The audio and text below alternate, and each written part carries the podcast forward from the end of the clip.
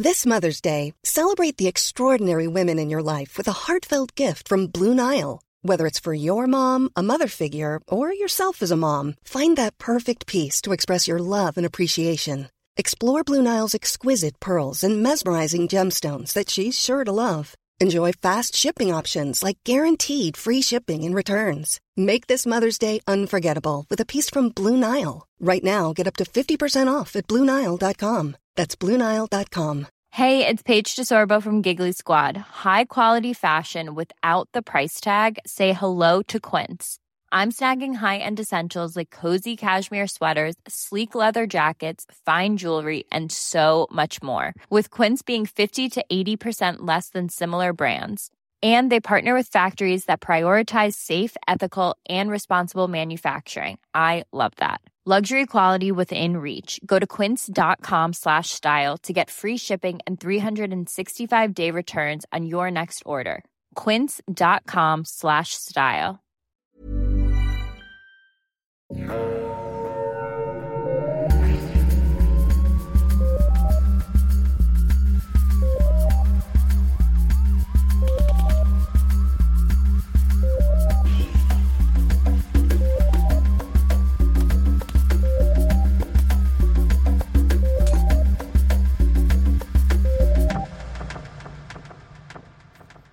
Bonjour tout le monde! Bienvenue à Un peu de crime dans ton café. Je suis votre animatrice Catherine et je suis avec Audrey. Comment ça va? Ah! c'est la troisième fois qu'on enregistre notre euh, introduction. La première fois, c'est parce que je disais n'importe quoi. Là, vous allez me dire, Catherine, tu dis toujours n'importe quoi. Mais là, c'est pire que d'habitude. Puis là, la deuxième fois, c'est parce que le micro d'Audrey a arrêté de fonctionner. C'est probablement les Elohim qui hantent son ordinateur. Aussi parce que c'était l'ordinateur de mon chum quand il était au cégep. Quand même une bonne raison. Et je ne suis pas une cougar, fait que je vous laisse deviner que c'est un vieil ordi. T'es peut-être une cougar. On le sait pas, faut laisser planer le doute. La, la Oh. moitié plus 7. Bon. La moitié plus 7. Non, je sais même pas de quoi je parlerais avec un jeune homme. Écoute, euh, je sais, je sais pas de quoi tu parles avec ton chum maintenant. Ah! Non, c'est une joke! c'est une joke, on t'aime. Ok. Je sais pas si j'avais le droit de nommer ton chum en nom, fait que je l'ai pas fait. Donc aujourd'hui, on va vous parler de choses épouvantables. Mais avant ça, on va vous présenter un bon café. Yes, yes. Pas pire? Ouais. T'as tellement la peur dans tes yeux, là, la Je peur que le micro arrête de nouveau pis tout. C'est correct. Namasté! Namasté. Namasté, tabarnak, comme ils disent. Donc, euh, Namasté, calice. Donc, aujourd'hui, je vais vous présenter un café avant le cas épouvantable d'Audrey. Donc, mon café que je vous présente, je l'ai ramassé dans mon épicerie de riche de Westmount. Westmount, c'est comme ça que ça s'écrit. Euh, donc, dans mon épicerie de riche de Westmount, il y avait un comptoir de dégustation d'un nouveau café qui venait juste d'arriver dans l'épicerie. Puis là, il y avait des gens qui travaillent pour la compagnie. La compagnie, c'est les Neos Brothers qui font aussi euh, des chips et de la salsa et des sauces. Tout est biologique. Ouais, je sais, c'est très mium. Leur mission, c'est comme d'offrir des snacks qui sont comme biologiques, bons pour la santé et Oh. en même temps très savoureux. Oh! Et là, ils viennent de se lancer en café. Donc, les News Brothers ont lancé le Crank Coffee Company il n'y a pas très longtemps. C'est une entreprise qui est basée en Ontario, donc c'est canadien, c'est le fun. ROC, shout out. Et il y avait, ils ont cinq euh, sortes de café, cinq torréfactions différentes que je vais vous nommer quand je vais arrêter de cogner sur ma table avec mon téléphone pour ouvrir l'onglet de la café des Crank Brothers, de la da. Donc, ils ont cinq euh, torréfactions différentes. Il y a le Fifth Gear, qui est un espresso. Il y a le Morning Glory, qui est un café pour le matin, c'est un café à torréfaction mi... mi-noir. J'allais dire mi-moyenne, mais c'est pas ça, c'est parce que mes yeux voient pas bien. Il y a le Get Cranked à torréfaction foncée, qui est celui que moi j'ai essayé, le Crank It Up à torréfaction foncée, ainsi que le Cranky Pants à torréfaction foncée, et ils vont avoir bientôt le D-Cranked, qui va être décaf, ça va être génial. Et là, moi j'ai acheté la torréfaction foncée. Puis là, vous allez me dire, mon Dieu, Catherine, t'es-tu tombée sur la tête? T'aimes pas ça d'habitude, la torréfaction foncée? Effectivement, d'habitude, je trouve que ça goûte le brûlé, mais cette fois-ci, écoute, c'est tout le contraire, ça a changé ma vie. Ça dit sur le sac que ce café a des notes terreuses de réglisse noire et une finale fumée. Et c'est ça qui m'a accroché.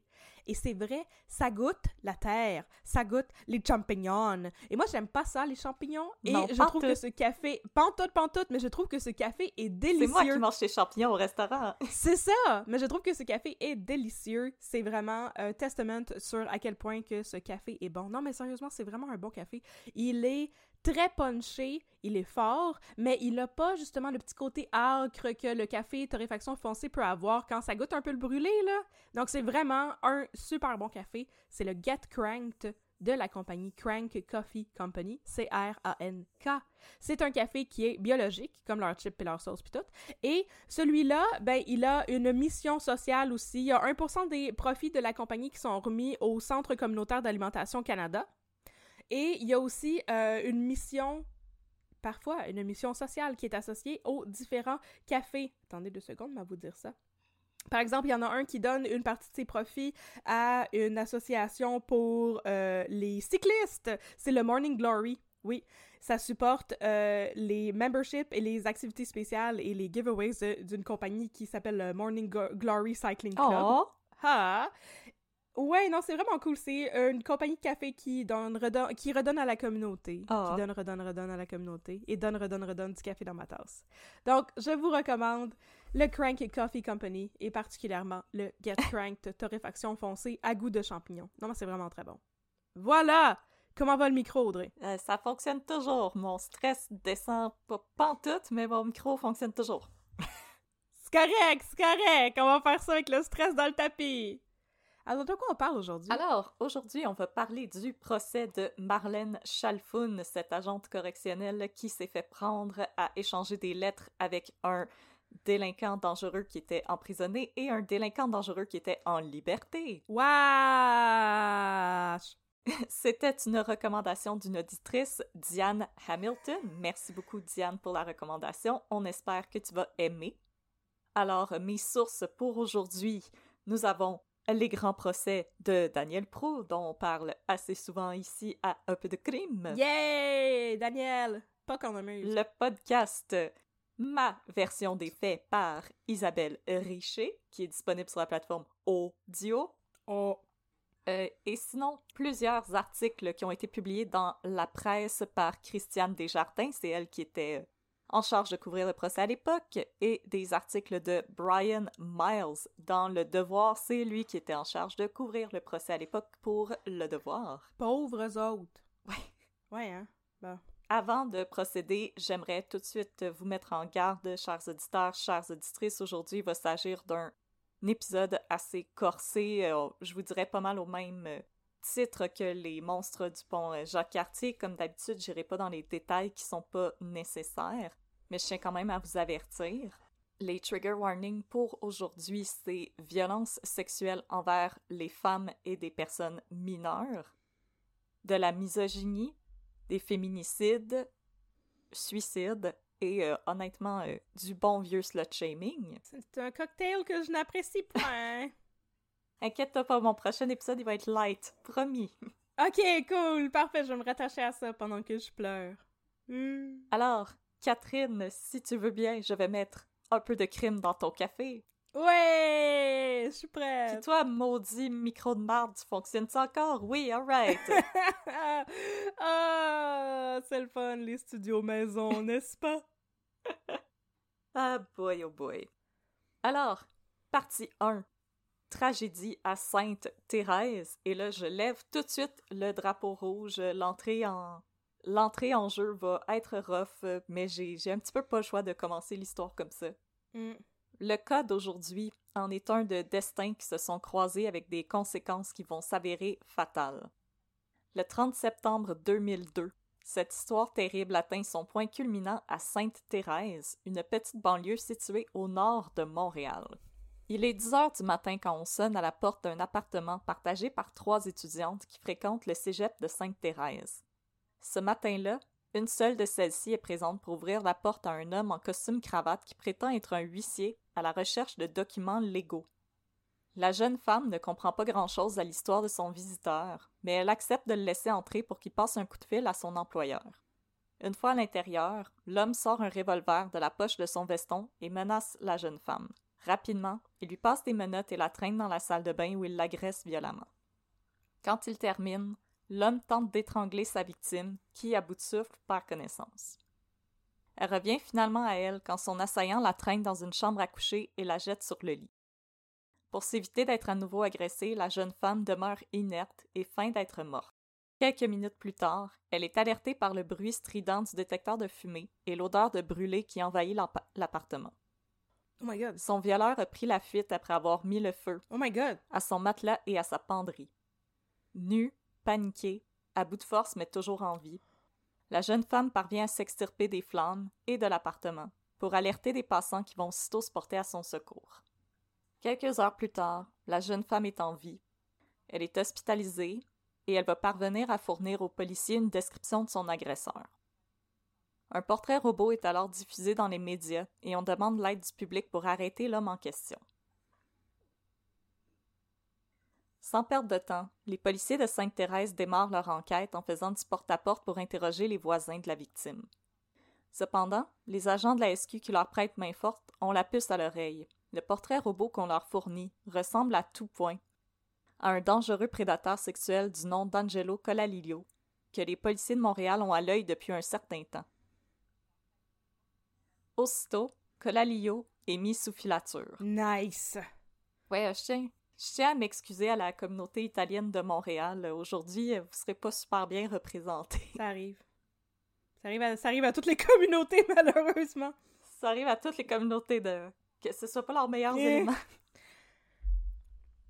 Euh, trois jours après le drame, soit le 2 octobre 2002, Angelo Colalillo est aperçu attablé au café Bocci sur l'avenue Dollard à Ville-la-Salle, en compagnie d'une femme aux longs cheveux noirs, alors inconnue des autorités.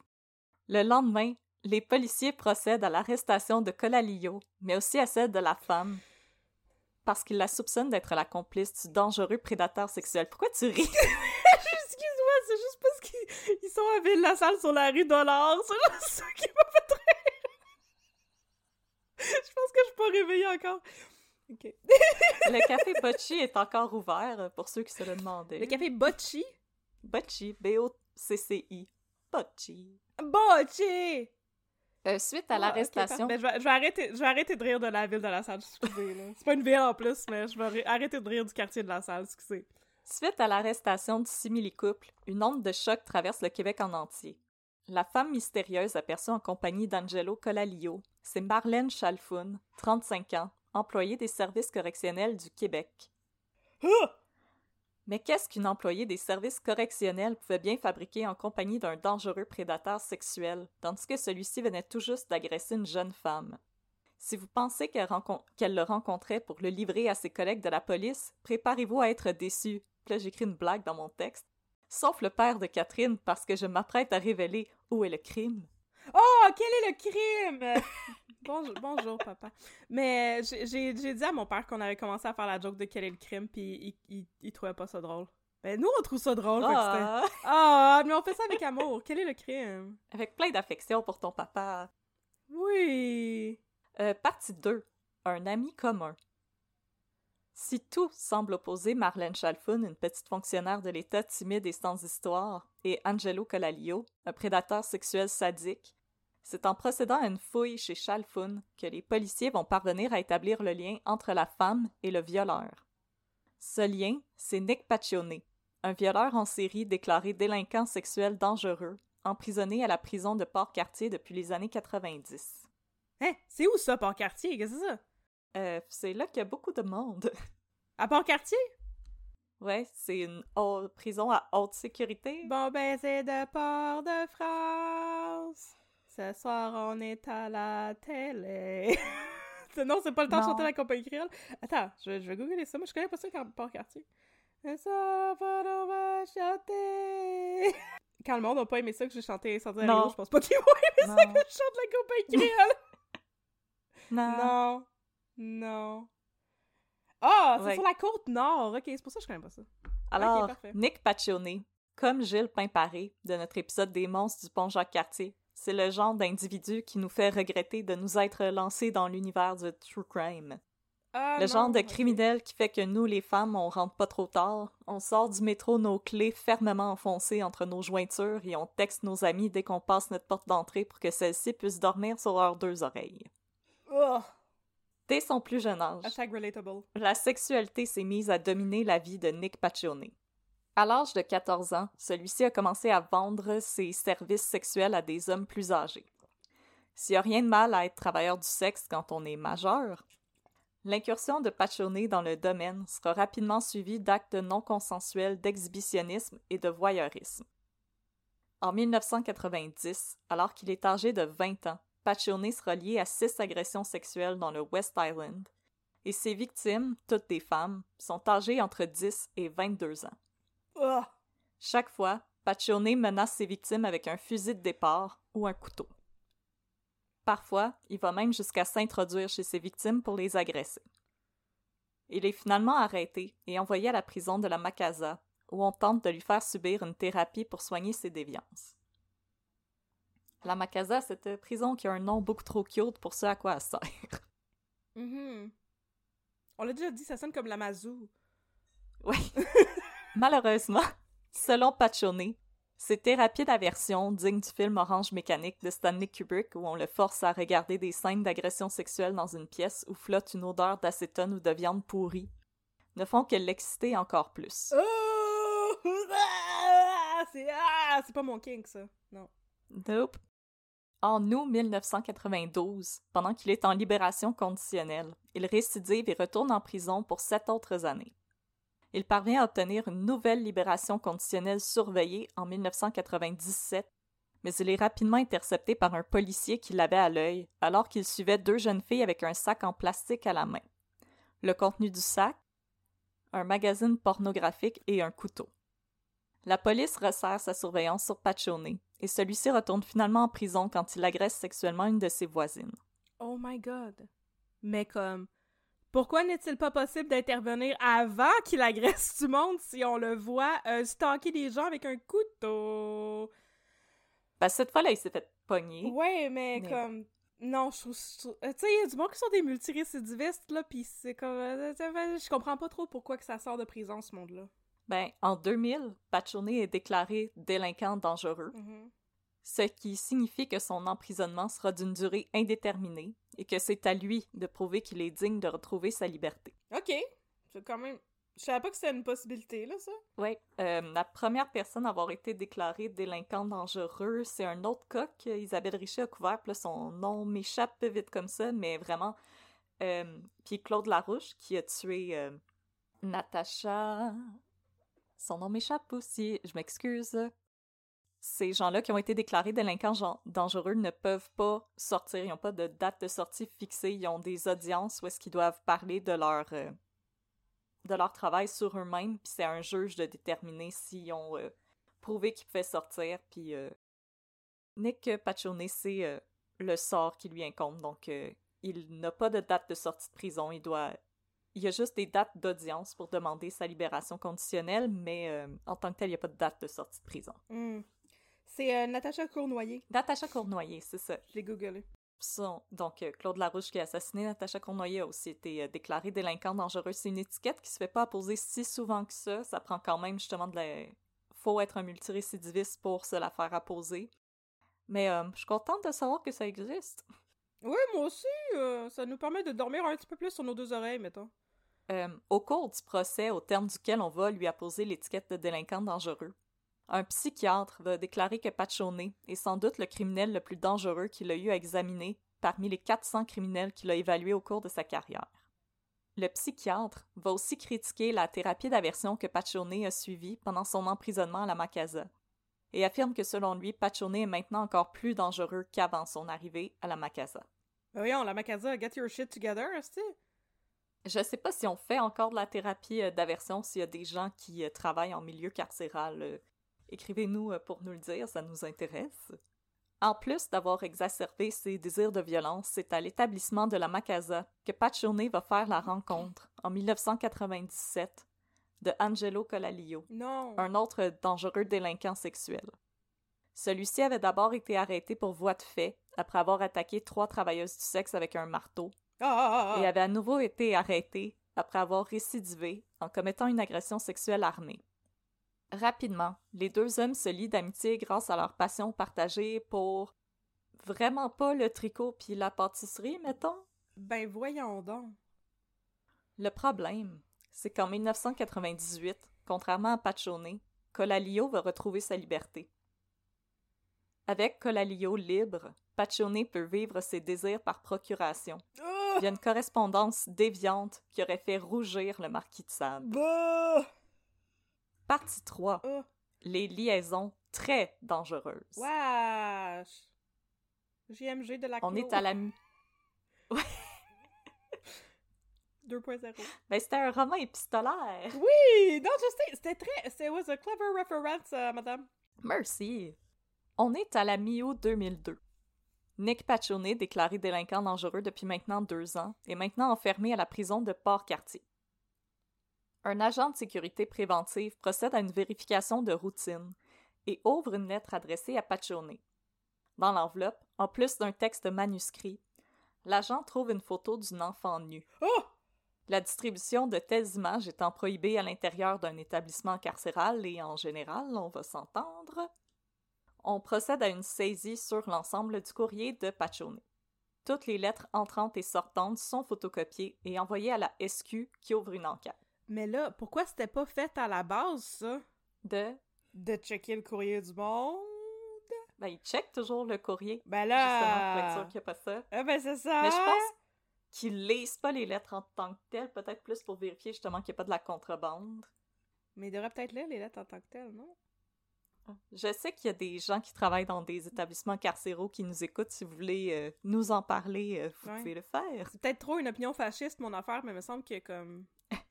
que, que ta correspondance soit privée quand t'es en prison, je suis un moyen demandant avec ça. Et bon.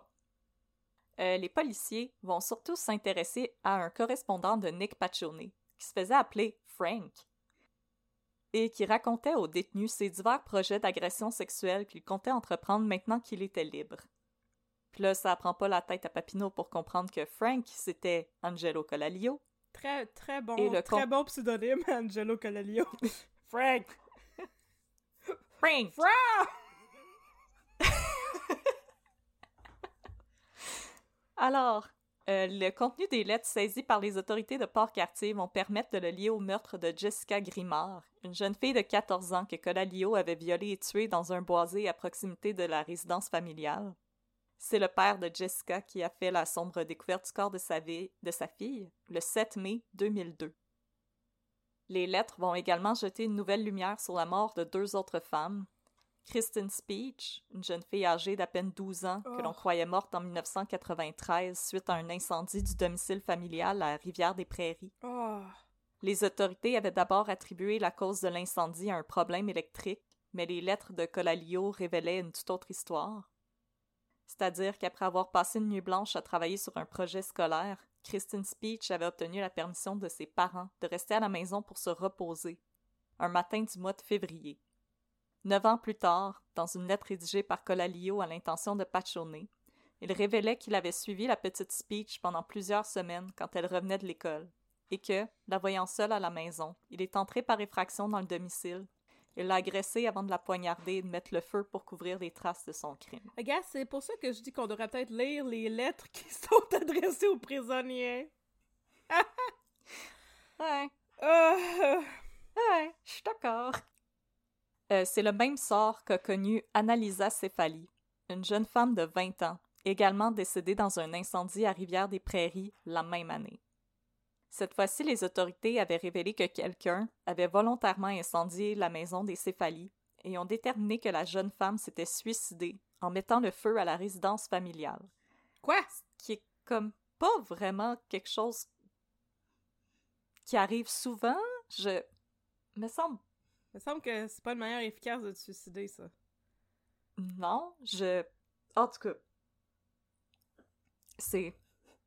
Ok. ok, ok, la police, you do you, mais comme je suis un peu dubitative, Je- là, mettons. Big if true. Vraiment, Big If True. Hey, voir que j'ai manqué une chance de dire Big If True. Euh, les lettres de Colalio ont toutefois révélé à la police que celui-ci était une connaissance du frère aîné d'Annalisa Cefali, Ah, ah, ah. puisque tous les deux étaient musiciens. Le jour de sa mort, Annalisa Cefali devait aller à la rencontre de Colalio, qui lui avait offert un emploi de secrétaire au studio où lui-même travaillait. Les policiers découvrent cependant autre chose que la cause réelle derrière les morts suspectes de Jessica Grimard, Christine Speech et Annalisa Cefali. Une troisième personne participait aux échanges écrits entre Colalio et Paccione. Cette personne, vraisemblablement une femme, signait ses lettres du nom de Lisa et racontait ses aventures sexuelles à Paccione. De simples récits érotiques destinés à exciter un homme qui croupissait au fond d'une cellule, les lettres prenaient une tournure de plus en plus sombre, et à un certain point, Lisa se mettait à décrire à Paccione comment celui-ci pourrait s'introduire chez une femme qu'elle connaissait et détestait pour la violer et la torturer.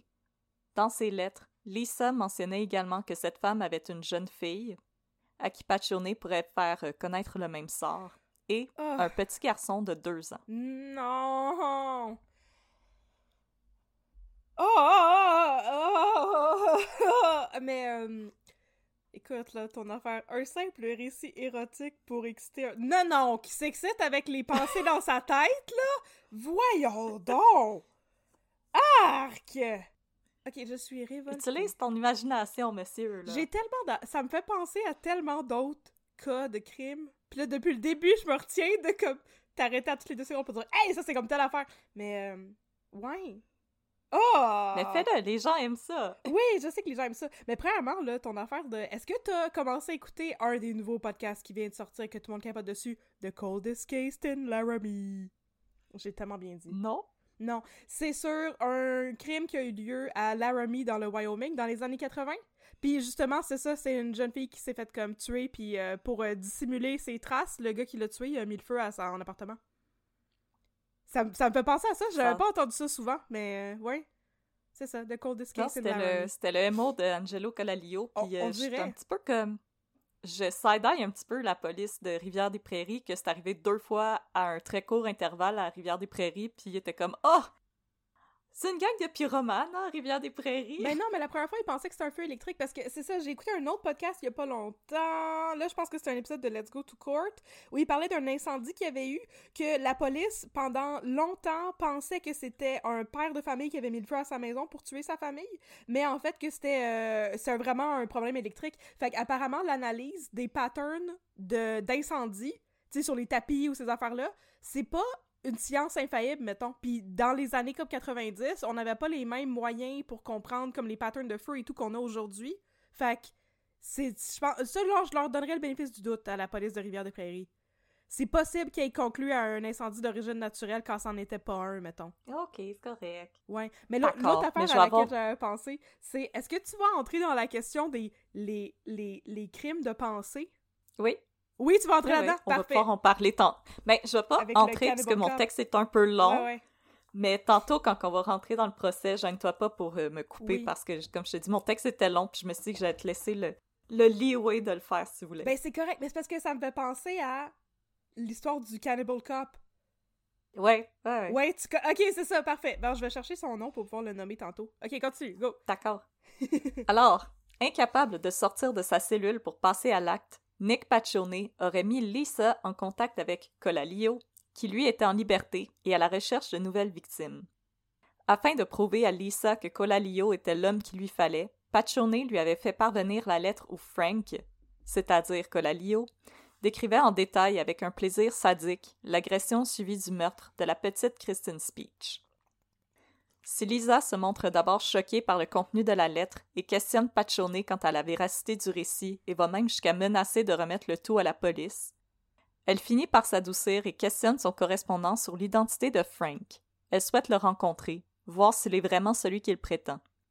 Lisa se dit fascinée par Paul Bernardo et elle souhaite rencontrer Frank pour potentiellement devenir sa Carla Homolka.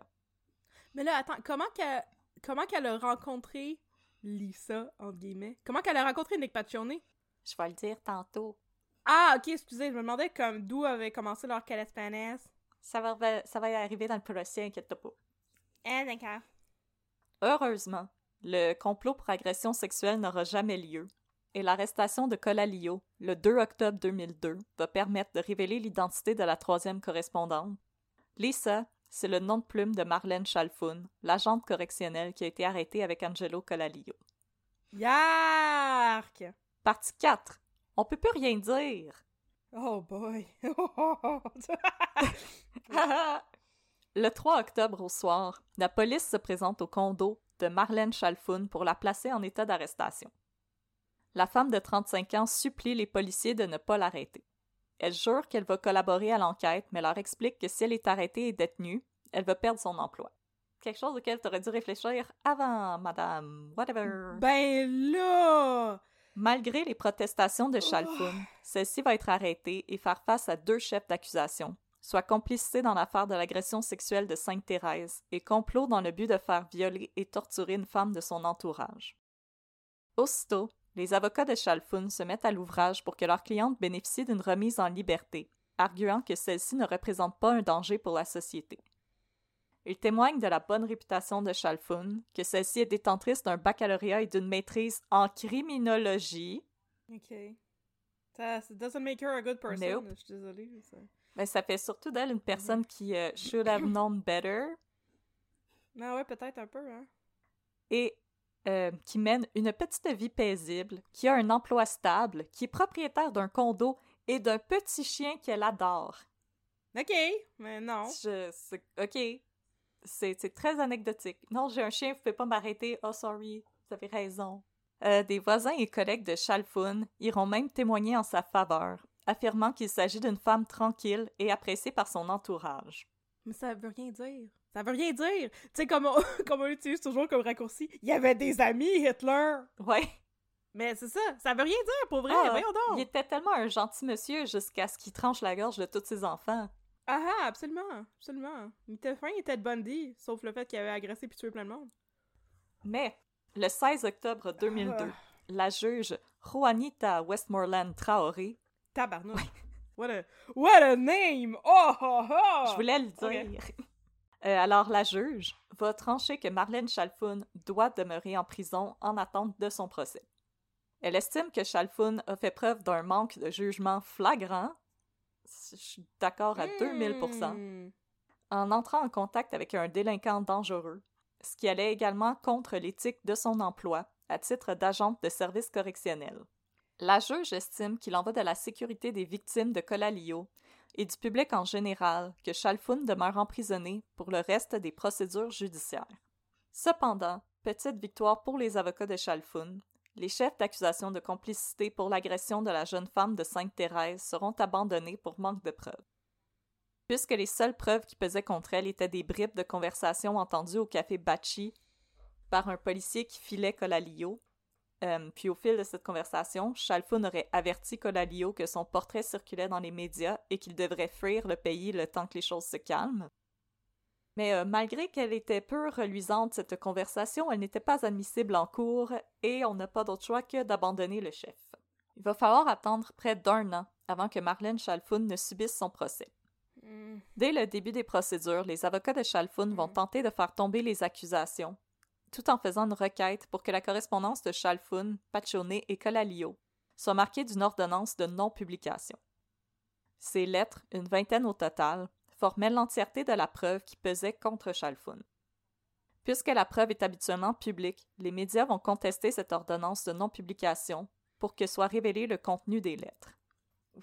Spill the tea on tea! We want the tea! The disgusting tea! Entre-temps, le procès va s'entamer le 5 mai 2003 avec des témoignages livrés par le père et l'oncle de Chalfoun. Ceux-ci parlent de l'héritage laissé par leur mère récemment décédée, donc la grand-mère de Marlène Chalfoun, et d'un imbroglio quant aux différentes sommes d'argent allouées aux membres de la famille.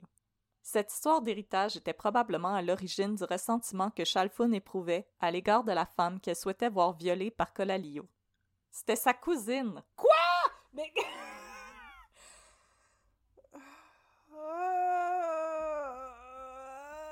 Oh, mon Dieu, que ça pas rapport. euh, Ah! Ok. Oh, Jesus freaking Christ. Ça va être awkward le prochain spin de Noël. que comme ça, tu voulais que je me fasse euh, violer, toi, là? Moi, moi puis ma fille. Puis mon bébé? Ben voyons donc! Mais c'est quoi? Mais c'est quoi? C'est quoi? C'est quoi la style de rapport? C'est une chicane de, pour un héritage. Oui, mais je veux dire, s'il y a une chicane pour un héritage, pourquoi tu vas pas euh, hire un cambrioleur pour aller voler de l'argent? Ça, ça aurait va plus rapport. encore. à- Va chercher un quoi avocat. de Madame, rapport? madame. Ok, excusez, je suis fâchée. C'est comme la- l'excellente série britannique Happy Valley. Mon patron a pas voulu me donner une augmentation, fait que je vais faire kidnapper sa fille. Oui, c'est ça. What could go wrong? Beaucoup, Beaucoup de choses. choses. Et puis, Allez regarder Oui, Happy Valley. c'est vraiment bon. C'est vraiment bon. Et puis, not happy. Et puis là, coup de théâtre. Une fois les témoignages livrés, la couronne et la défense vont déposer une ordonnance de non-publication conjointe au sujet des lettres de Chalfoun. Dans le podcast d'Isabelle Richer au sujet de l'affaire, on apprend que la couronne qui demande à ce que sa preuve ne soit pas rendue publique, c'est très inhabituel. Ouais, c'est ça. ¿Por qué? Comme dirait Je les vais l'expliquer. On apprend donc que les deux parties s'entendent pour limiter le caractère public du procès, ce qui, selon Brian Miles du Devoir, s'attaque par le fait même à un principe essentiel pour la saine administration de la justice. Il ne s'agit pas ici d'une curiosité malsaine quant au contenu des lettres. Bien au contraire, le droit à un procès public est clairement inscrit dans la Charte des droits et libertés. Donc, Ouais, c'est comme l'affaire du Ouais. procès secret là, de l'année passée qui a tellement fait jaser. Là. Ouais. c'est que les journalistes sont techniquement nos yeux puis nos oreilles de ce qui se passe dans les procès. On a le droit de savoir, nous, pourquoi une personne est accusée. Comme Brian Adams du devoir. Exactement. Brian Miles. De leur côté, J'aimerais plus qu'il s'appelle Brian Adams. Donc les avocats, Ça manque de légèreté, ce cas. je sais, les avocats tant de la couronne que de la défense affirment que le contenu des lettres touche directement à la vie privée de l'accusé, à son jardin secret, et ne sont pas Ah ben d'intérêt là- public. Oui, mais là, euh.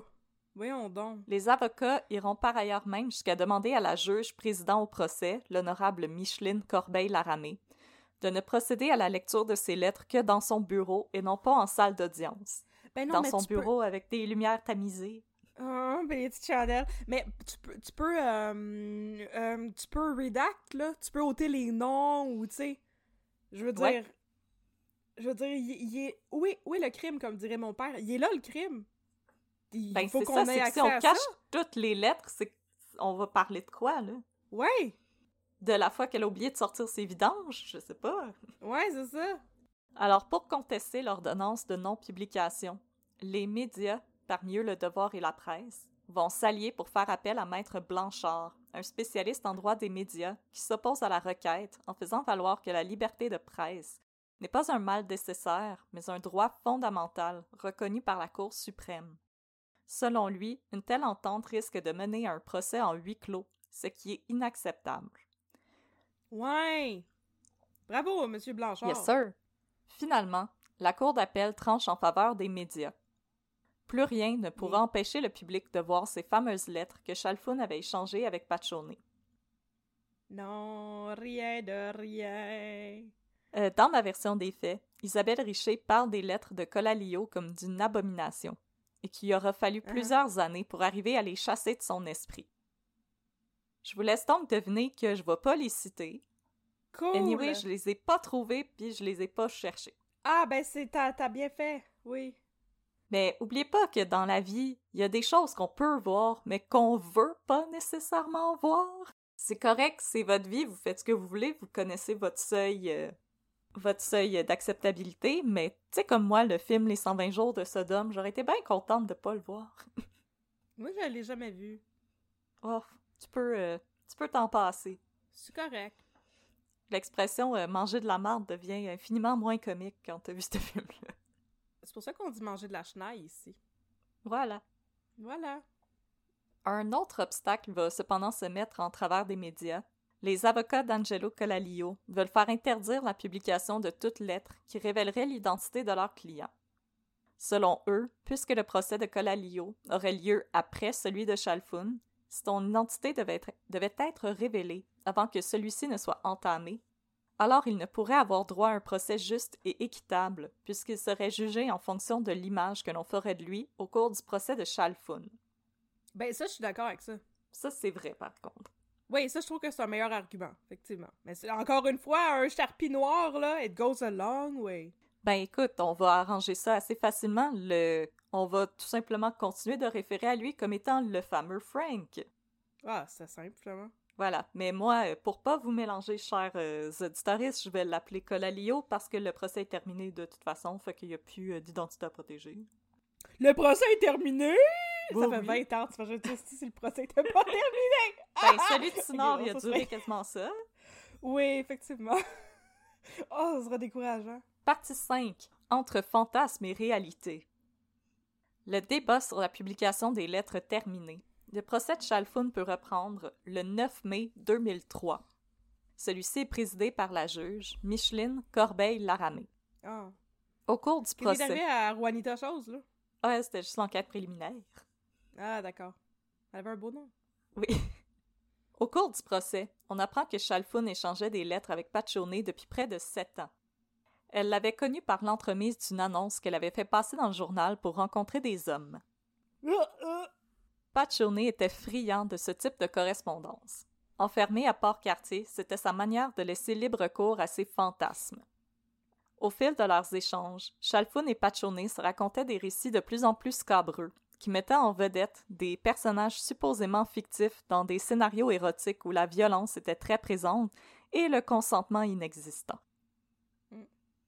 Entrecoupé de scènes banales tirées de sa vie quotidienne, comme son manque d'argent, sa haine pour son père, Chalfun raconte à Pachone ses expériences avec divers amants.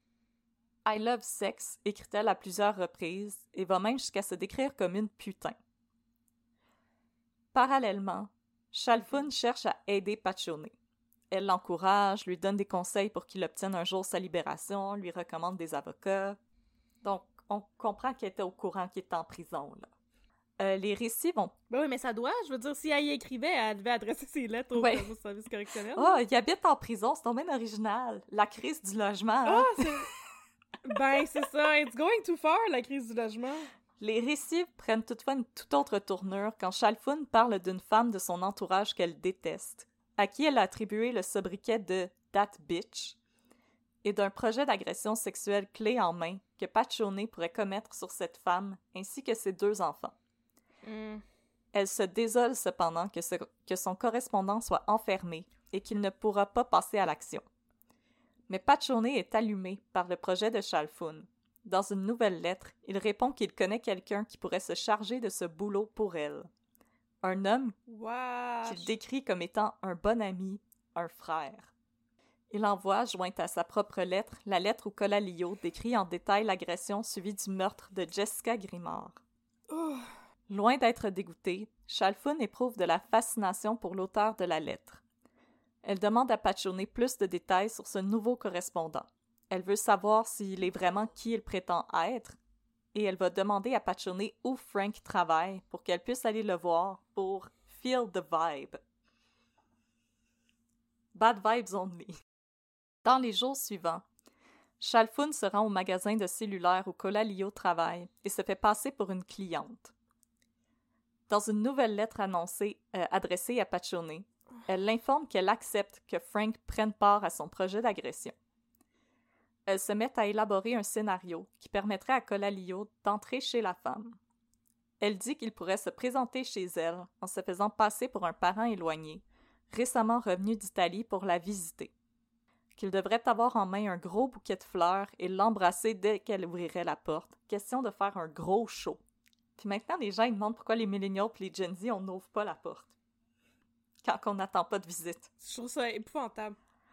Je trouve ça épouvantable. Je sais, il y a quelqu'un qui a sonné à la porte, comme, hier, il y a deux soirs. Moi et mon chum, on a passé un gros 30 secondes à se dévisager avec des gros yeux. T'avais-tu commandé de la bouffe? C'était le, le monsieur... Non, c'était c'était le monsieur sans-abri qui Ah. ramasse les canettes. il est tout le temps sonné chez nous, on l'avait Ah. oublié, monsieur Canette. Bon, c'est ça, c'était pas un plot pour nous agresser, puis nous kidnapper, puis tout ça. Puis, les détails se font plus lugubres. Tu diras à Frank de faire un travail constructif chez Redacted? Euh, mais je trouve déjà que c'était lugubre, là, là. À tel endroit, à l'ouest de l'île. Sa fille a 12 ans, son ami 16-18. Tu veux de jeunes ordures blanches, tu en auras trois. Oh! Je suis comme contente que tu rentres pas plus de détails que ça parce que j'ai déjà le cœur qui lève. Je, Ok. je, je vais faire un gros raccourci aussi. Elle décrit ensuite comment Colalio pourrait s'y prendre pour brutaliser les femmes et conclut en disant il lui fera des choses comme Jack l'éventreur. Elle mentionne également que la femme a un petit garçon de deux ans. Pachone ne perd pas de temps. Après avoir reçu cette lettre, il écrit à Colalio, l'informant que Lisa requiert ses services pour un projet d'invasion à domicile. Dans sa réponse, Colalio répond qu'il se chargera avec plaisir de ce projet et qu'il compte Tabarnak. et qu'il compte même s'occuper du petit garçon en bonus. Oh non. Il dit même à Pachone que Chalfoun pourra se délecter de son crime en lisant les journaux le lendemain. Transmet alors une lettre de Colalio à Chalfoun, où celui-ci lui demande de lui procurer un fusil de départ afin qu'il puisse commettre l'agression. Colalio lui explique qu'elle ne devrait pas avoir de mal à trouver cet item, puisqu'elle travaille pour le gouvernement. Chalfoun refuse, seulement parce qu'elle a une autre idée. Toujours par l'entremise de Pachone. Chalfoun propose qu'elle et Colalio se rendent sur une réserve, déguisée en hippie, afin de se procurer le fameux pistolet de départ. Elle demande toutefois à Pachone de ne surtout pas révéler son vrai nom à Colalio. Elle demande à ce qu'il l'appelle Lisa. Frankie et Lisa, c'est mignon, non? écrit-elle à son correspondant. En passant, non, je comprends pas le plan d'aller sur une réserve déguisée en hippie, là, ça me. Posez-moi pas de questions là-dessus. Je- Moi, je comprends rien, puis je suis au bord des larmes, là, présentement. Non! Ok. À un certain point de la correspondance, Chalfoun écrit en panique à Pachone. Elle a lu un article concernant un prédateur sexuel qui venait d'être arrêté et elle craint qu'il ne s'agisse de Colalio. Mais Pachone la rassure. Il lui confirme que Colalio viole des femmes, mais qu'il n'a pas été arrêté. Il va même jusqu'à lui raconter que lors de sa plus récente tentative d'agression, la Hey, it's Ryan Reynolds, and I'm here with Keith, co star of my upcoming film, If, only in theaters, May 17th. Do you want to tell people the big news? All right, I'll do it. Sign up now and you'll get unlimited for $15 a month in six months of Paramount Plus Essential Plan on us. Mintmobile.com slash switch. Upfront payment of $45 equivalent to $15 per month. Unlimited over 40 gigabytes per month. Face lower speeds. Videos at 480p. Active Mint customers by 531.24 get six months of Paramount Plus Essential Plan. Auto renews after six months. Offer ends May 31st, 2024. Separate Paramount Plus registration required. Terms and conditions apply if rated PG. victime a réussi à s'enfuir, mais a laissé son sac à main dans la voiture de Colalio. Non, inquiète-toi pas, oui, c'est un crotté, mais non, il est pas en prison, yay! Thumbs up! Tout le monde est content. Non, tout le monde n'est pas content. Non, personne n'est content. Non, personne n'est content. Les lettres. Euh, les lettres permettent également d'apprendre que Chalfoun a fréquenté la famille de Pachone. Lorsqu'elle lui écrit J'ai eu du bon temps avec ta mère, je crois qu'elle m'aimerait comme Bru. Elle trouve qu'on est pareil, toi et moi. Ah, c'est- Et Paccione se délectait de chaque rapprochement avec Chalfoun. Dans sa correspondance avec Colalio, il dit se régaler de la transformation de Chalfoun d'une innocente jeune femme en petite déviante perverse. Non. Non. Les deux hommes se réjouissent à l'idée qu'une femme se joigne à eux et qu'ils pourraient se servir d'elle pour se procurer de nouvelles victimes. Non. Comme Carla Molka. Ghislaine Maxwell. Mhm. Pour les avocats de Chalfoun, les lettres échangées entre leurs clientes, Pachone et Colalio, ne sont que des mots, rien que des mots. Ou pour citer Dalila, des paroles, des paroles, des paroles. Euh, Selon eux, quand Chalfoun discutait de son plan de faire agresser une femme de son entourage, il ne s'agissait que d'un fantasme. Ces lettres ne sont pas fiables. Ces gens-là ont des fantasmes particuliers. Ils sont dans leur petite bulle de fantaisie. Ils ont peut-être autre chose en tête quand ils écrivent. Non. Maître Jean-Marie Tremblay conclut. Non. Donc, que sa cliente n'a commis aucun crime, et Non. que si la couronne prétend le contraire, qu'il aimerait bien voir, et je cite, le bon de commande de ces crimes. Euh, Vous l'avez entre les mains, chose. Exactement. C'est ce que va dire l'avocat de la couronne, maître Miville Deschaines, qui va rétorquer qu'en lisant des passages des lettres de Chalfun où celle-ci invitait Colalio à faire la femme qu'elle détestait, qu'il s'agit là du bon de commande en question.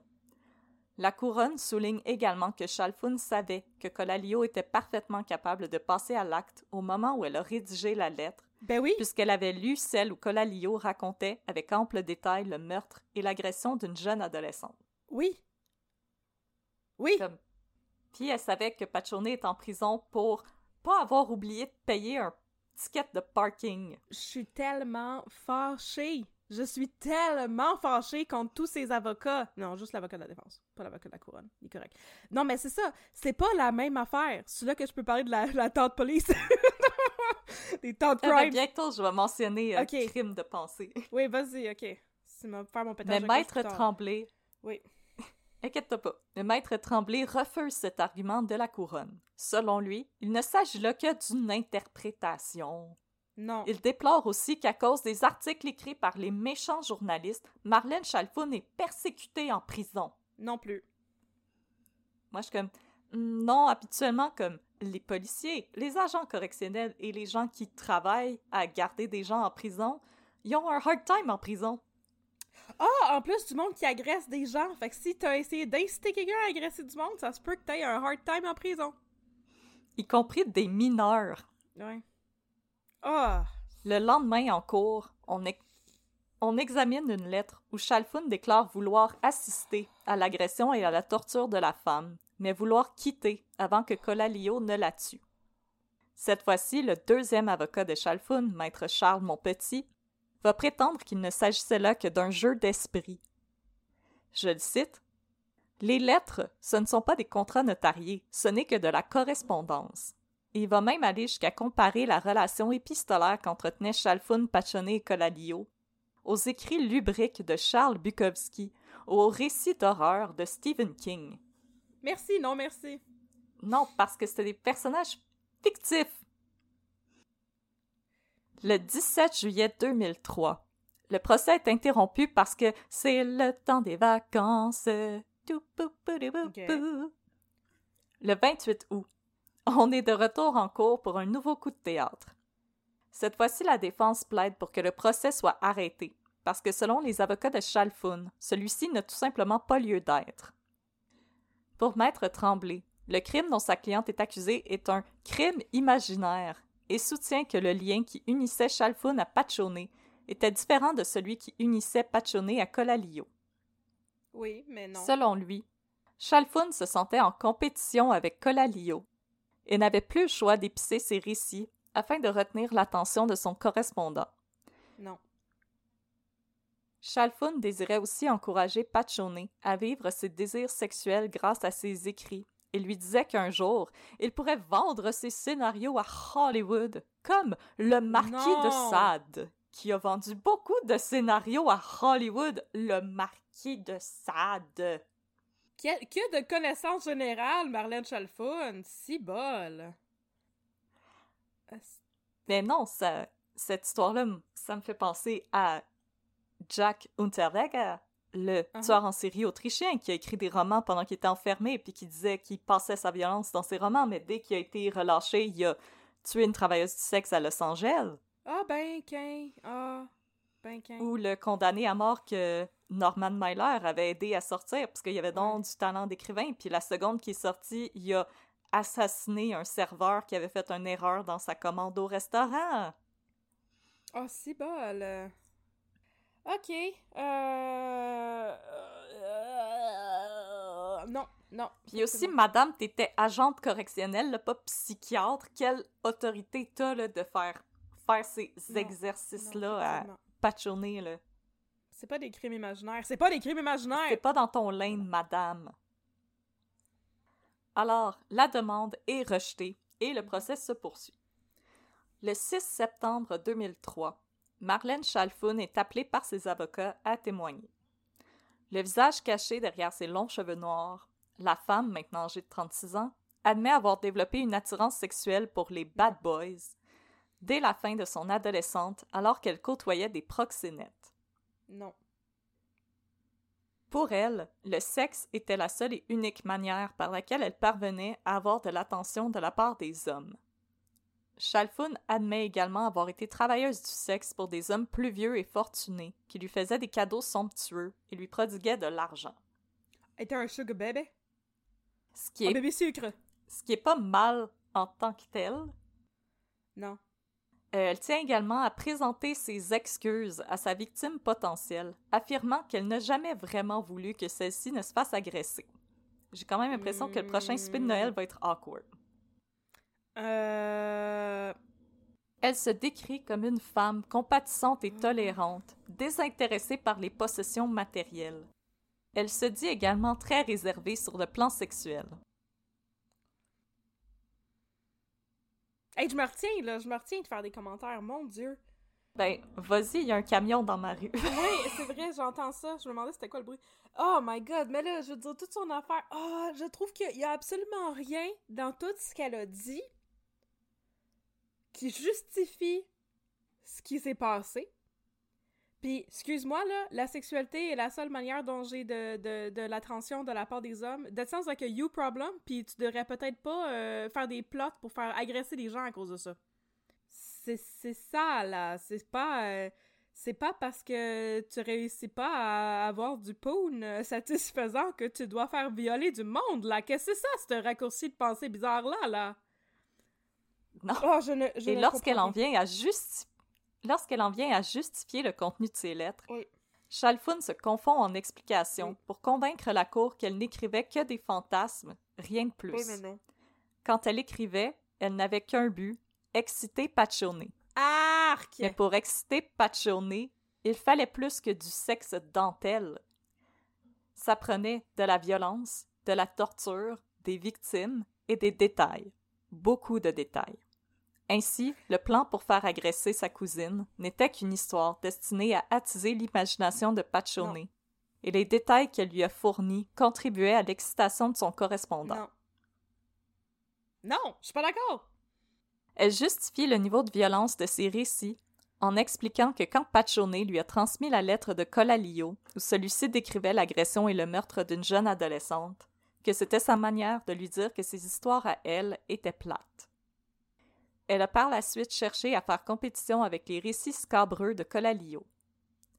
Chalfun insiste également qu'elle a seulement voulu- connaître Colalio pour qu'il puisse alimenter ses fantasmes qu'il lui fasse connaître d'autres hommes, devienne son sugar daddy, ou l'amène dans des endroits underground où on a des rapports sexuels à plusieurs. Non. Ce qui est un autre raccourci de pensée un peu étrange. Mais c'est parce que ça. Mais c'est ça, j'allais dire. Ça a pas. C'est pas. Je ne vois pas le rapport. Si elle voulait exciter Nick Paccione, là, pourquoi que. Je veux dire, il y en a du monde que c'est leur kink, les faux viols. Pourquoi qu'elle faisait pas écrire des fantasmes par rapport à elle-même? Quand tu vas sortir de prison, tu vas pouvoir rentrer chez nous puis me vacciner contre mon gré. Non, mais pour vrai, je veux dire, tu sais, ça, je comprendrais plus. C'est le fait qu'elle impliquait quelqu'un d'autre là-dedans puis qu'il l'a mis en contact avec quelqu'un qui, effectivement, était en En qui liberté. possédait absolument les moyens de commettre ce qu'elle disait, là. Euh, Non, aussi, assez, je me pense, dis- je pense plus qu'on peut dire que oh, je faisais juste semblant puis tout. Il y a plus rien d'imaginaire. Puis Ah, non, non, non, non, non, non, comme, c'est non, ça, non, moi non, aussi, non, je non, me non. dis, mais madame, pourquoi t'as pas décrit comme ce qui pourrait te faire à toi? Oui, c'est ça. aussi, je tiens à mentionner avoir des désirs sexuels, BDSM, ou vouloir participer à des orgies. Il y a rien de mal. Il y a rien de mal à ça. C'est c'est la vie privée puis la vie publique, c'est deux choses complètement compartimentées. Vous pouvez avoir des désirs BDSM puis avoir une vie très vanille où euh, un n'implique pas l'autre, puis t'as pas besoin de devenir ami avec un délinquant sexuel pour vivre tes fantasmes. C'est- Trouve-toi un partenaire qui est intéressé à vivre les mêmes choses que toi. C'est tout. Ben, l'important, c'est c'est le côté consensuel aussi, c'est ça. l'affaire. Exactement. C'est ça qui est important dans toutes les kinks. L'autre jour, je googlais ça. Je googlais les kinks. C'est très intéressant. Non, mais c'est ça, c'est ça qui est important. C'est peu importe c'est quoi. Puis le niveau de comme, tu sais, de, de, mettons, de infringement, le, le, le fait d'enfreindre les limites et tout, Oui. ben l'important c'est la consensualité. Fait que je veux dire, tu peux pas dire ah ben je vais faire vivre mes je vais vivre mes fantasmes en agressant du monde puis c'est justifié parce que c'est mes fantasmes ça marche pas c'est pas euh, Non, parce non, que pas d'accord pas d'accord pas d'accord pas d'accord parce que la personne dont elle parle, elle a pas consenti à ce scénario-là. non non non c'est ça Puis comme justement les gens qui nous écoutent présentement puis qui feraient partie de la communauté euh, BDSM sont probablement en train de pogner les nerfs en faisant comme non non non non non, on fait pas ces choses en marche. public. Puis justement quand on voit des articles de gens qui promènent des gens en laisse euh, à l'épicerie, la communauté BDSM vient toujours dire we don't claim you parce que les gens à l'épicerie n'ont pas consenti à voir ça. Puis l'humiliation, c'est un kink, puis forcer les gens à regarder ça, ça fait partie de leur kink. Puis si les gens n'ont pas consenti à ça, c'est pas correct, on fait pas ça. ouais c'est ça le bout que je trouve compliqué, mais je veux pas qu'on vire dans un, dans un podcast Non. sur la sexualité, mais c'est ça, tu sais, justement, quand je cherchais des informations sur les kinks, tu sais, dans les kinks les plus communs, il y avait comme le voyeurisme puis l'exhibitionnisme, puis j'étais comme, ouais, mais c'est... Ça, ça me semble que ça inclut justement un côté qui est non consensuel. Comment tu fais pour t'exhibitionner de manière consensuelle devant quelqu'un, c'est plus de l'exhibitionnisme, tu sais? Fait que si quelqu'un veut nous expliquer ça gentiment dans un courriel, faites-le. Mais il y a, Voilà. je sais qu'il y a des gens, des fois, qui font des scénarios où ils se font humilier devant des gens, mais c'est des gens qui ont consenti à ce scénario-là. Ils sont dans une pièce, puis les gens qui Ouais. regardent, c'est leur kink, le voyeurisme. Ils aiment ça regarder. Oui, oui, oui, oui, c'est ça. Puis comme, c'est correct, tout le monde a consenti à ce qui se passe, puis les gens font ce qu'ils veulent, ils sont dans une pièce, ils vivent leurs choses. Tout le monde est majeur, consentant et vacciné, puis il y a aucun Ouais. problème avec ça. Puis les gens qui font partie de la communauté BDSM qui nous écoutent, on vous respecte à 100%. Puis euh, c'est pour ça que je tiens à faire cette parenthèse-là présentement, là, comme les gens BDSM vivent assez de stigma comme ça que comme qu'on commence pas à dire oh non mais c'est correct elle avait des désirs violents fait que c'est normal qu'elle voulait comme faire agresser des gens de son entourage non, Non, c'est pas c'est pas normal. Absolument pas. Non. euh, puis Chalfun que je trouve que c'est quelque chose qui montre qu'elle avait comme un peu de la misère à faire la différence entre la réalité puis la fantaisie. Elle va dire qu'au moment où elle a rencontré Colalio elle a été terrorisée qu'elle se sentait comme Jodie Foster qui va à la rencontre de Hannibal Lecter dans Silence of the Lambs, et qu'à ce moment-là, elle a compris que son monde de fantaisie était devenu réel et qu'elle a eu peur. Puis, la défense se fait témoigner un psychiatre, Louis Morissette, qui était le psychiatre qui a témoigné pour Jocelyn Hutt. Encore? Ben oui, c'est Eh ça. oui. Euh, il est souvent appelé par euh, la défense. Celui-ci, Ouais, tu témoigné quelque chose de plus pertinent que quand il avait témoigné pour Justin Hott? mais Mais. Je c'est pense qu'il a perdu sa licence, Louis Morissette aussi. Maintenant, je pense Ouais. qu'il peut plus. En tout cas, C'est ça je, qui est rentré dans les mecs comiques. je, je veux pas le, je veux pas le defame, là, je suis pas sûre, mais euh, il me semble qu'il s'est passé quelque chose avec Louis Morissette.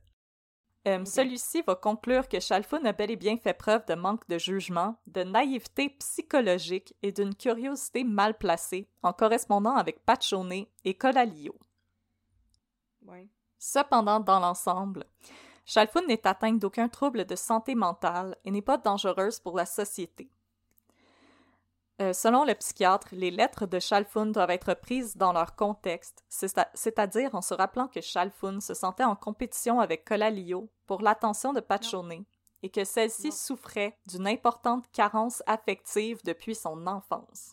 Et si Chalfun racontait des histoires qui mettaient en scène des gens de son entourage, c'était parce qu'elle n'avait pas d'imagination fertile et parce que Pachone avait un goût marqué pour les jeunes femmes.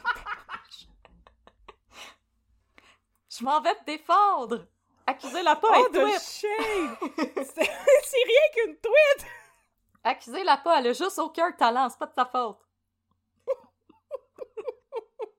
She's a terrible writer, c'est pas de sa faute. She is!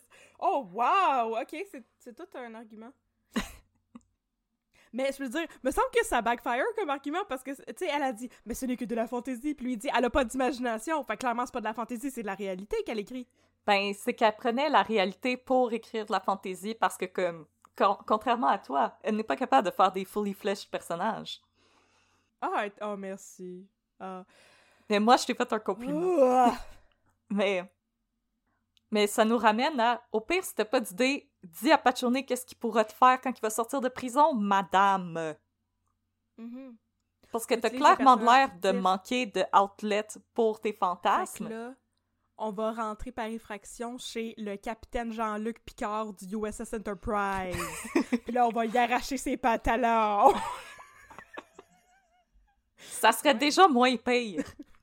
ben non, ben ça serait beaucoup moins pire. Utilise des personnages de fiction, parce que c'est certain que ça arrivera pas. Fait que là, on va chez Babine. Ah, mais non, on peut pas dire ça parce que nous, on utilise Babine pour faire référence à la vraie personne. Ouais. On s'en va chez Harry Potter dans sa maison magique. Fait qu'on va prendre le train sur la plateforme 9 et 3 quarts, puis ce serait tout un fantasme.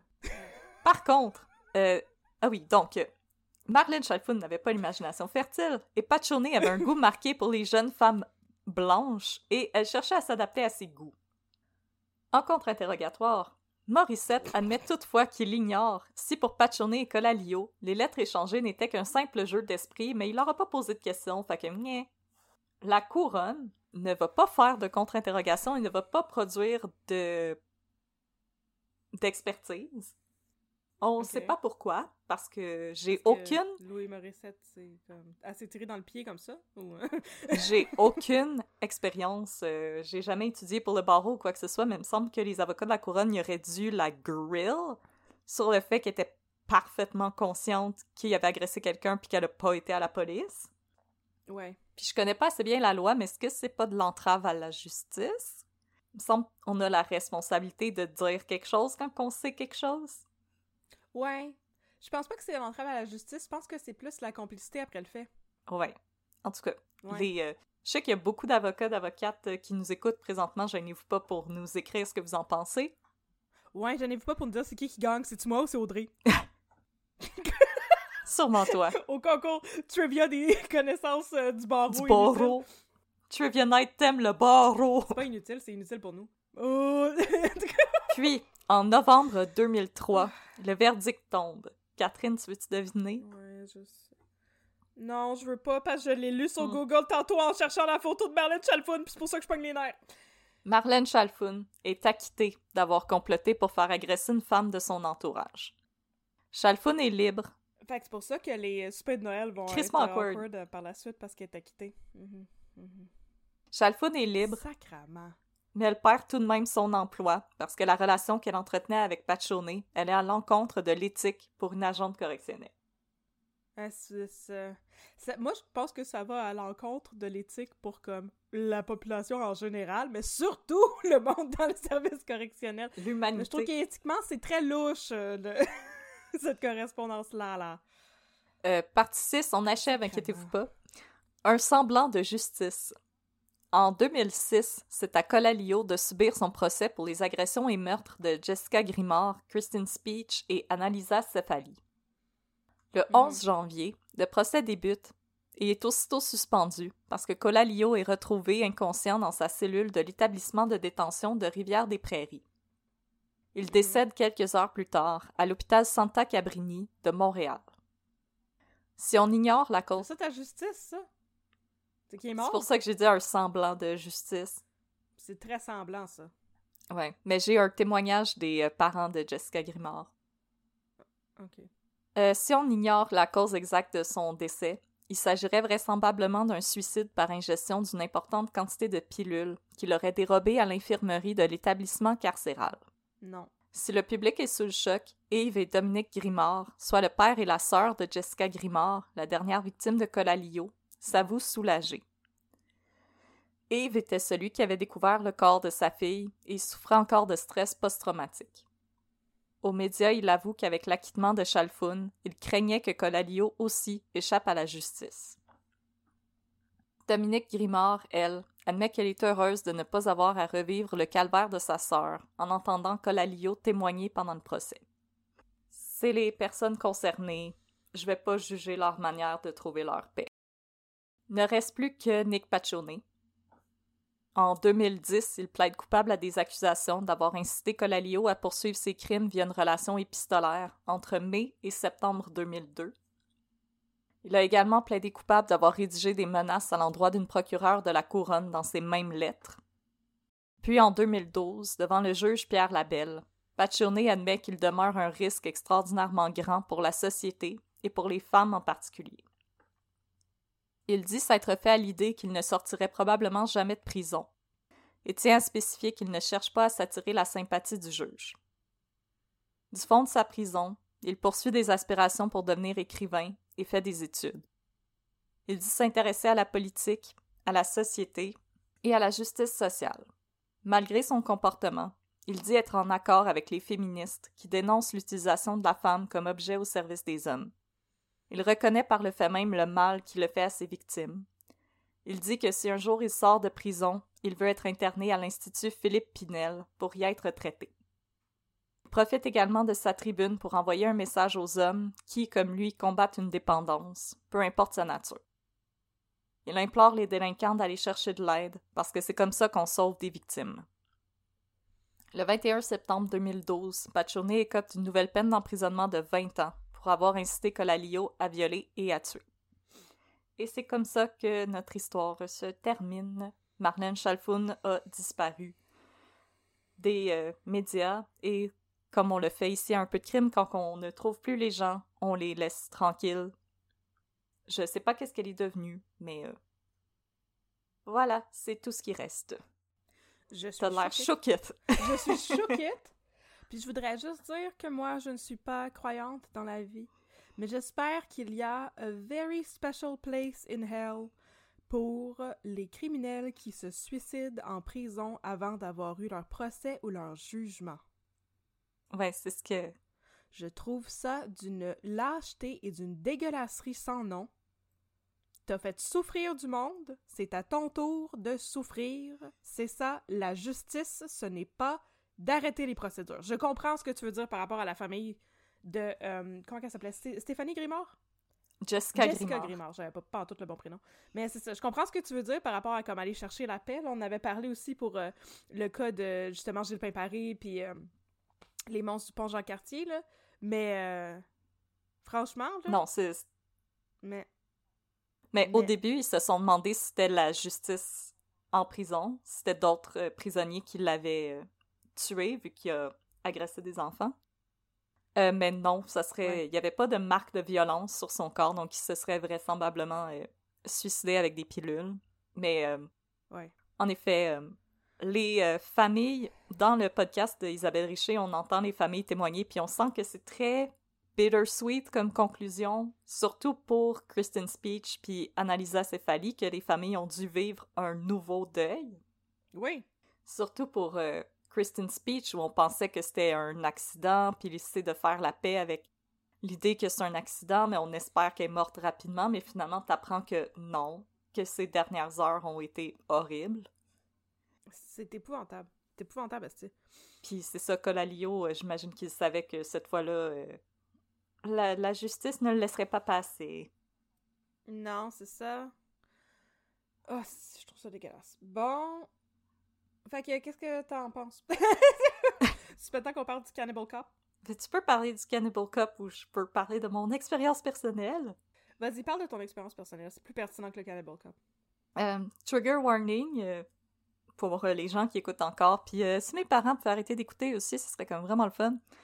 Euh, il y a quelques années, j'ai reçu des menaces d'agression sexuelle et physique. Pas par rapport au podcast, inquiétez-vous pas, c'était une, autre situation complètement unrelated. J'étais terrifiée pendant au moins un mois. Au moins, la personne ne savait pas où est-ce que je vivais, mais elle savait où est-ce que je travaillais. Puis j'ai contacté mes patrons à l'époque qui ont mis en place euh, des mesures pour me protéger, puis pour protéger l'autre personne qui était concernée par ces menaces-là. J'ai dû parler Mhm. avec la police. Ouais. C'était terrifiant. Je- J'allais travailler à tous les jours, puis moi, puis l'autre personne concernée par les menaces, on regardait sans arrêt les portes d'entrée de notre travail. Ouais. On marchait ensemble pour aller au métro tellement on avait peur. Fait que de dire comme non, non, non, c'était juste des paroles, c'est juste un. C'est juste comme un euh, output. euh, c'est juste euh, mettre ça dans des mots pour vivre ta violence sur la page et non dans la vie. Il y a des conséquences réelles, c'est-à-dire de créer une terreur chez ta victime potentielle. Oui. Je me doutais que la personne voulait pas passer à l'acte, mais c'était terrifiant pareil de me dire que cette personne-là savait quand même une partie de où est-ce que je pouvais me trouver à différentes journées euh, de la semaine. J'ai regardé par-dessus mon épaule vraiment longtemps. Puis honnêtement, j'ai encore de la misère à être toute seule dans le métro. Mhm.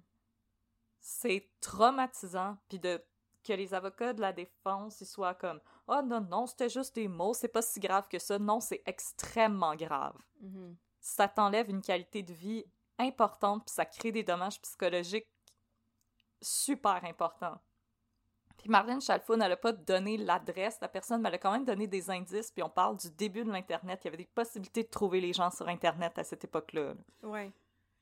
Moi, non, je trouve ça inexcusable. Ce qu'elle a fait, c'est inexcusable. Surtout avec des gens qui avaient le potentiel de passer à l'acte. Colalio est en liberté, Colalio avait agressé, tué des femmes. Ouais. Il était plus que partant pour le faire. Ouais. Ça n'avait pas été de... En fait, la raison pour laquelle ils sont pas passés à l'acte, c'est parce que Marlène Chalfoun en avait parlé à quelqu'un Mhm. de son entourage. Puis quand que Paccione l'a su, il a dit qu'il passerait pas à l'acte parce que là, trop de personnes étaient au courant. Fait elle, en a- elle en a quand même parlé à une vraie personne aussi. Là. Ça a débordé les lettres à un moment donné. Là. Fait que non, moi, je suis pas d'accord du tout. Puis je trouve que c'est parce que la couronne a honnêtement pas fait son travail. J'ai l'impression que c'est parce que c'était une employée des services correctionnels puis ils ont essayé d'étouffer l'affaire pour pas avoir l'air trop... euh, pas trop se faire grill par la place publique, mais Mhm. c'est... C'est juste des suppositions, puis il y a un peu de crime, on évite les suppositions tant que possible, mais en tout cas, je suis pas d'accord avec le travail de la couronne de pas avoir euh, plus questionné euh, Marlène Chalfoun sur ce qu'elle savait, puis pourquoi qu'elle n'est pas allée voir la police. Ouais. Ouais, je... non, je suis d'accord avec toi. Puis oui, je trouve que c'est extrêmement grave. Puis justement, faut pas prendre ça à la légère parce que l'autre affaire qu'on ne sait pas, c'est à partir de quel moment ça va escalate et que ça va passer dans le réel. C'est ça. Parce que même peut- a dit euh, on le fait pas, mais Colalio, il y a rien qui l'empêchait de continuer par lui-même. Oui, c'est ça. C'est euh, on peut pas savoir ça, puis c'est pour ça que justement on peut pas prendre ça à la légère, puis c'est pour ça que c'est un crime, même si on dit que c'était un crime de fantaisie ou je sais pas quoi là. Moi je trouve ça, en tout cas, je trouve ça inquiétant et dangereux, puis moi je l'aurais euh, trouvé coupable. Qu'est-ce que tu voulais dire sur le Cannibal Cop? Cannibal Cop. Ok, laissez-moi vous parler du Cannibal Cop. À un moment donné, aux États-Unis, attends, moi checker la page Wikipédia. Je l'avais ouvert il y a deux secondes pour avoir les dates. C'était, c'était, c'était, c'était, c'était, c'était, c'était, euh, dans les années 2010. Ouais, les jugements ont eu lieu en 2014 puis en 2015. Euh, C'était un policier aux États-Unis qui euh, écrivait des fantasmes sur des forums en ligne où est-ce que lui, il, euh, fantasmait de kidnapper, euh, agresser, tuer et manger des femmes. Et éventuellement, ben, ça s'est ramassé en cours, puis il a été trouvé coupable par un jury de complot pour faire toutes ces affaires-là.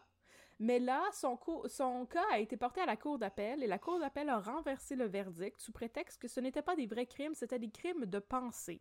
Mais encore là, la question qui se pose, c'est à partir de quand ton fantasme de comme euh, tu sais quand tu fais des plans de plus en plus précis avec des détails et tout, c'était pour ça qu'il avait été condamné c'est parce que les fantasmes qu'il écrivait sur des forums, il y avait des personnes qui étaient visées puis il expliquait comment il allait procéder pour faire ces affaires-là. C'est tellement détaillé qu'on peut pas savoir à quel moment euh, on passerait à l'acte. Il y aurait une claire possibilité, comme dans le cas de Marlène Chalfoun puis euh, Colalio, de passer à l'acte pour vrai, parce qu'il y a un plan qui est flashed out. Tu sais? Fait qu'il avait été trouvé coupable, mais la cour d'appel a dit euh, non, on peut pas vraiment dire qu'il est coupable de ça parce que en fait c'est juste des crimes qu'il a fait en pensée.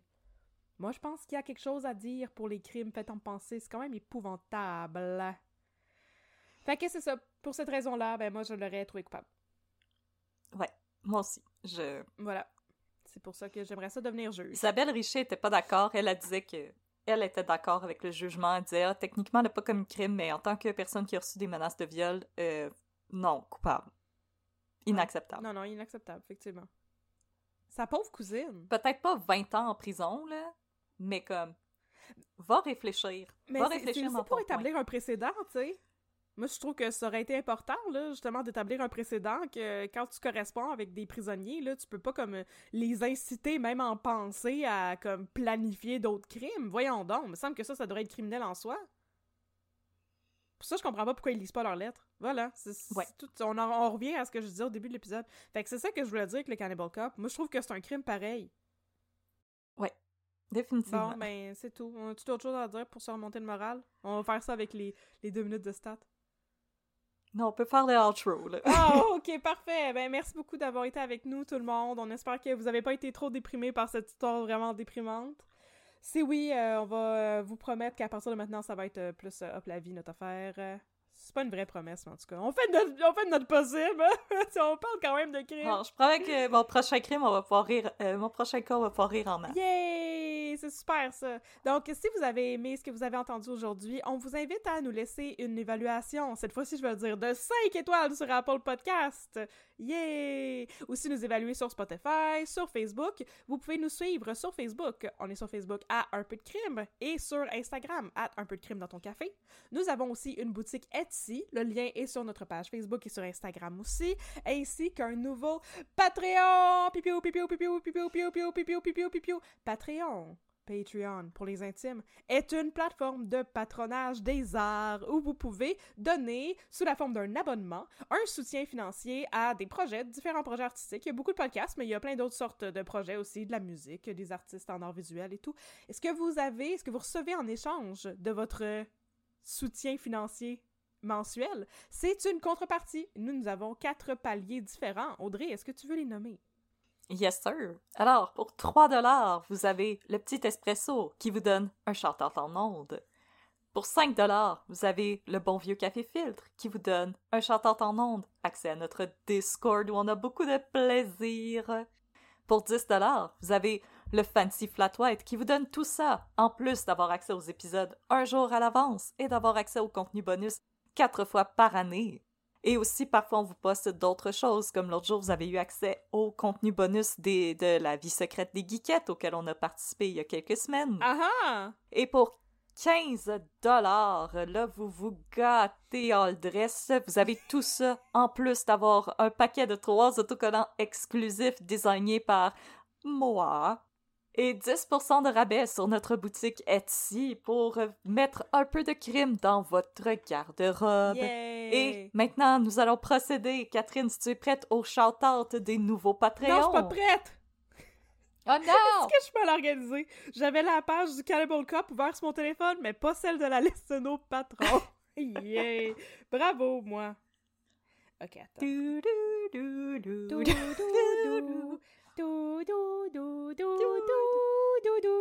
Ok, je suis là. Ah oui, t'es là. Alors, merci Olivier Hamilton. Rachel Huard. Merci Annabelle Roger Gravel. Oh, troquette attitude. I like it. Merci Mélissa Bérère. Merci Christelle Ouimet. Merci Mégane. Merci Jade. Merci Mélodie Bibot. Merci Émilie. Merci Marie CG. Que Et merci, merci Jasmine Auclair. Merci beaucoup. Merci. Et on a un petit shout-out spécial aussi pour une auditrice qui nous a écrit que ça serait son anniversaire le 1er avril. Malheureusement, on n'aura pas d'épisode le 1er avril, mais on te fait quand même un joyeux anniversaire en nom de Samuel, qui, je crois, est notre plus jeune auditrice. Elle va avoir 14 ans. Yay! Alors, bonne fête. Samuel, on espère que tu vas passer une super journée de fête avec ta famille et tes amis. On espère que tu aimes les épisodes. Je m'excuse que cet épisode était vraiment terrible Ah pour ah. te souhaiter bonne fête. Je sais que tu nous avais demandé un épisode de correction. Malheureusement, euh, on n'a pas pu en faire un. On espère que tu vas nous pardonner, mais on te jure qu'il va en avoir un. euh, parce qu'on se trompe tout le temps parce qu'on est de même. Oh, on est, nous sommes humaines. Ben oui, bonne fête, Samuel. Joyeux anniversaire, bébé. C'est quoi les autres paroles? Joyeux anniversaire! Re- Joyeux anniversaire! Voilà. Ah, ça, c'était bon. On l'a eu. Voilà. Alors, merci à tous et toutes d'avoir été avec nous. Oui. Et si vous voulez euh, vous changer un petit peu les idées, Oh yes. on va se rendre à l'hôpital Saint-Vincent-de-Paul pour les deux minutes Ça de... s'appelle pas Saint-Vincent de Paul. Ça s'appelle juste Saint-Vincent? Non. Non. Ok, j'ai inventé un nom. Saint-Vincent de Paul est une vraie affaire! Saint-Vincent. Ok, ok, ok, excusez, excusez. Ouais, hein? Stade. Ok. On s'en va à Saint-Vincent, stade!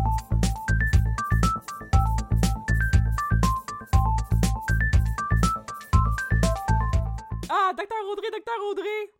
Docteur Catherine, Docteur Catherine, que se passe-t-il? J'ai une histoire très très Mambo number 5 pour toi. Oh, attends, attends, on va aller dans le... On va aller dans le placard à supply. Oh yes! On va aller. C'est comme on va aller prêcher les toilettes dans le district 31, mais là c'est littéralement Ouais. ça qui arrive!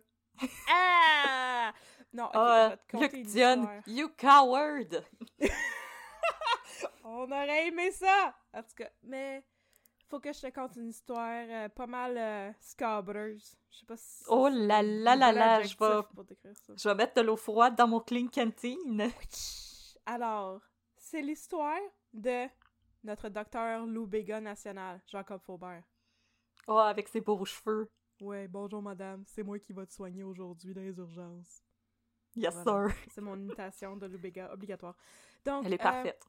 le beau docteur Faubert. Un soir, il y a une date Oh! avec une fille qui s'appelle Jade. Oh! Puis là, il la ramène chez ça. eux à la fin de la soirée. Puis il se dit, tu veux-tu Oh, oh, du vin? oh! Puis elle dit, oui, je veux du vin, mais je veux d'autres choses. Puis il dit, oh, wow, wow, wow, oh, wow, wow, wow. Puis là, Je... I'm not that kind of girl. oui, c'est ça, c'est ça qu'il répond. Mais après ça, il commence à chanter Mambo Number 5. Mais juste avec Jade. A little bit of Jade in my life, a little bit of Jade by my side. Puis là, voilà. c'est- Fait que là, ça vous laisse comprendre qu'est-ce qui s'est passé toute la nuit, toute la vie, comme dirait Marc Labrèche. Donc, le lendemain Le matin, cœur à le toi, tu le donnes à le moi. Le cœur à le moi, je le donne à le toi. Let's dance! Let's dance! Toute la nuit, toute la vie. Alors, le lendemain matin, Dr. Faubert, professionnel comme jamais, même s'il a passé toute une nuit de poune, il se pointe aux urgences pour le travail. Yes, sir. OK? Dédié. Puis là, il commence sa journée, puis il est comme ouf, j'ai le pin échauffé.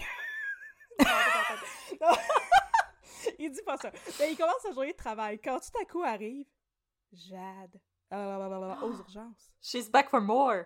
She's back for more. Puis là, il est comme, euh, allô? Puis elle est comme, allô, j'ai mal à la tête. Fait que là, il l'amène dans une pièce.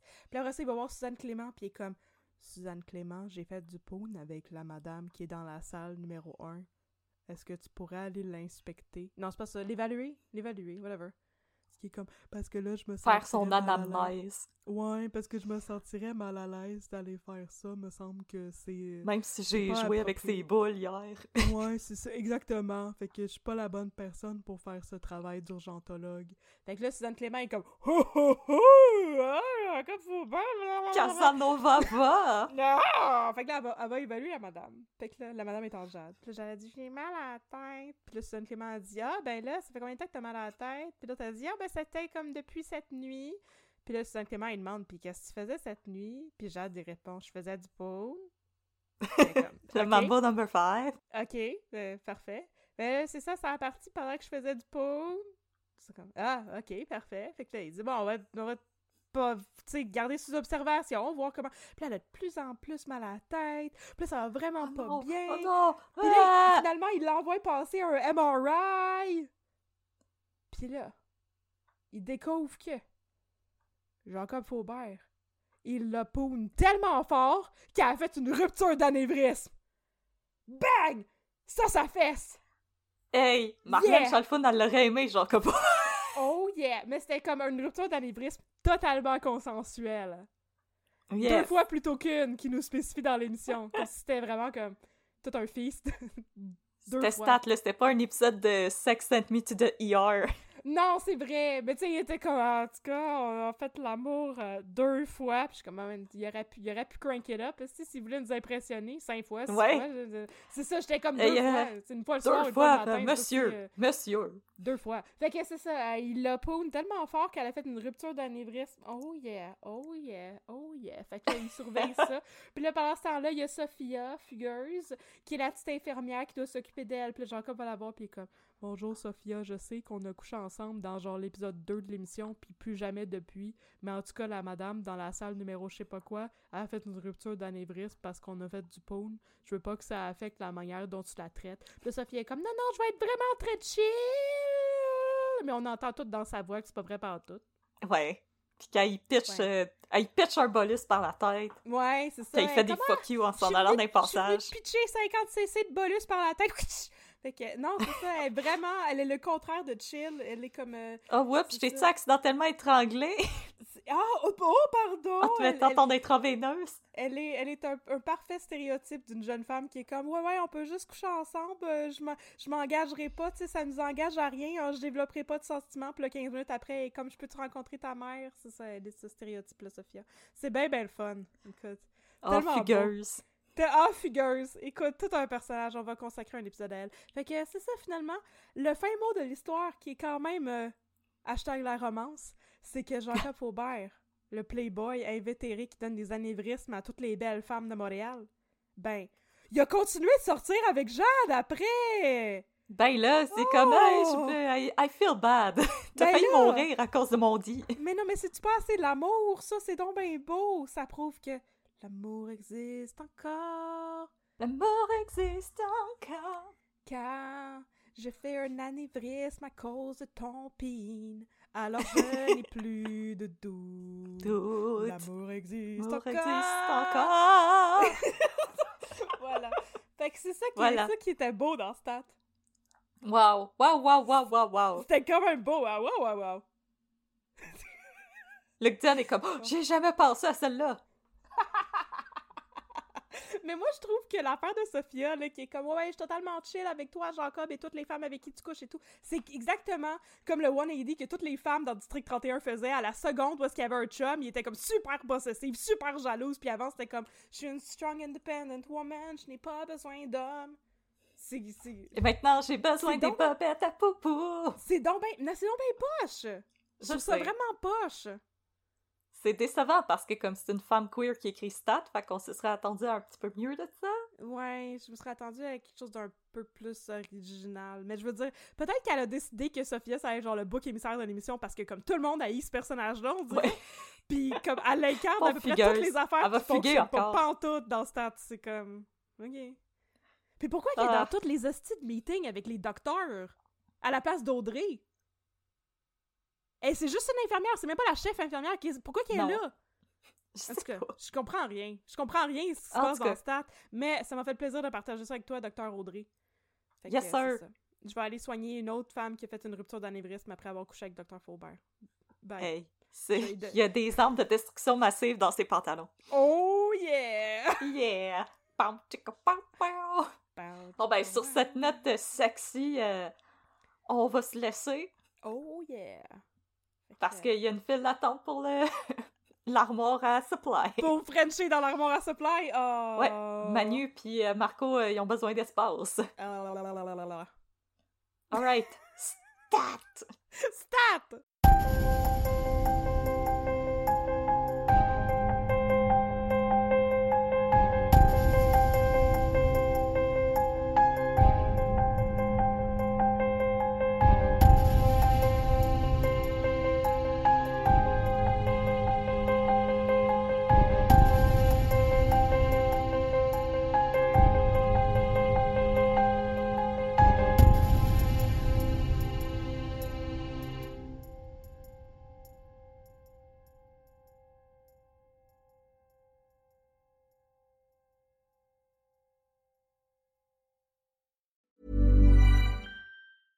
Hey, it's Paige DeSorbo from Giggly Squad. High quality fashion without the price tag. Say hello to Quince. I'm snagging high-end essentials like cozy cashmere sweaters, sleek leather jackets, fine jewelry, and so much more. With Quince being 50 to 80% less than similar brands. And they partner with factories that prioritize safe, ethical, and responsible manufacturing. I love that. Luxury quality within reach. Go to quince.com slash style to get free shipping and 365 day returns on your next order. Quince.com slash style.